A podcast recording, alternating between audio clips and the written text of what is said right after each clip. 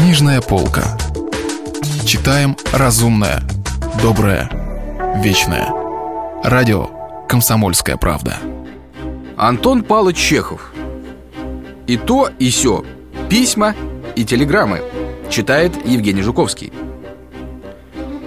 Телеграмма. Целую неделю пью за здоровье Сары. Восхитительно. Стоя умирает. Далеко нашим до парижан. В кресле сидишь, как в раю. Маньке поклон. Петров. Телеграмма. Поручику Егорову. Иди возьми у меня билет. Больше не пойду. Чепуха. Ничего особенного. Пропали только деньги. А доктор медицины Клабзона к доктору медицины Ферфлюхтершвейн. Товарищ, вчера я видел СБ. Грудь паралитическая, плоская.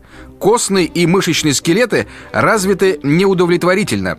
Шея до того длинна и худа, что видны не только виная югуларис, еремные вены по-латински, но даже и артериая каротидис, сонные артерии.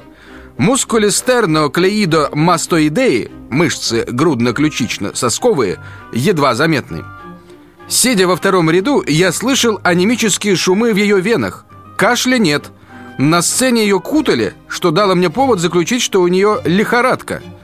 Констатирую анемия, малокровие, и атрофия мускулорум, истощение мышц. Замечательно. Слезные железы у нее отвечают на волевые стимулы. Слезы капали из ее глаз, и на ее носу замечалась гиперемия, когда ей, согласно театральным законам, нужно было плакать. От Нади Н. Кати Икс. Милая Катя, вчера я была в театре и видела там Сару Бернар. Ах, Катечка, сколько у нее бриллиантов! Я всю ночь проплакала от мысли, что у меня никогда не будет столько бриллиантов. А платье ее передам на словах.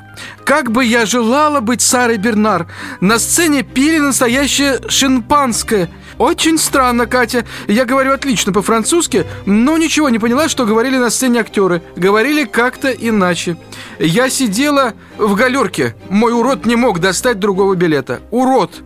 Жалею, что я в понедельник была холодна с «С». Тот был достал в портер. «С» за поцелуй готов на все.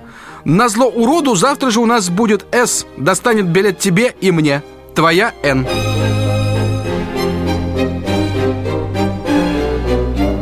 От редактора к сотруднику.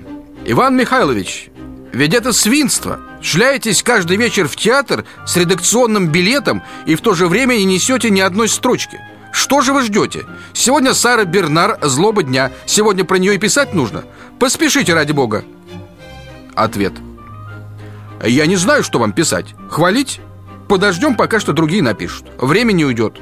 Ваш X. Буду сегодня в редакции. Приготовьте денег. Если вам жалко билета, то пришлите за ним. Письмо госпожи Н. тому же сотруднику. Выдушка, Иван Михайлович, спасибо за билет. На Сару насмотрелась и приказываю вам ее похвалить. Спросите в редакции, можно ли и моей сестре сходить сегодня в театр с редакционными билетами. Премного обяжете. Примите и прочь. Ваша Н. Ответ. Можно. За плату, разумеется. Плата невелика. Позволение явиться к вам в субботу. К редактору от жены. Если ты не пришлешь мне сегодня билета на Сару Бернар, то не приходи домой. Для тебя, значит, твои сотрудники лучше, чем жена? Чтобы я была сегодня в театре. От редактора к жене. Матушка, хоть ты не лезь. У меня и без тебя ходором ходит голова с этой Сарой. из записной книжки Капельдинера. Нонче впустил четверых. 14 руб.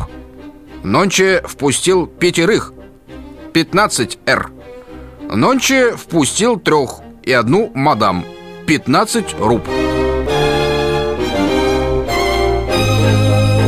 Хорошо, что я не пошел в театр и продал свой билет. Говорят, что Сара Бернард играла на французском языке. Все одно, ничего не понял бы. Майор Ковалев.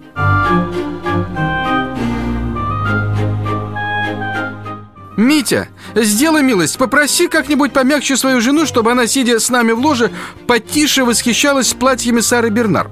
В прошлый спектакль она до того громко шептала, что я не слышал, о чем говорилось на сцене. Попроси ее, но помягче. Премного обяжешь. Твой У.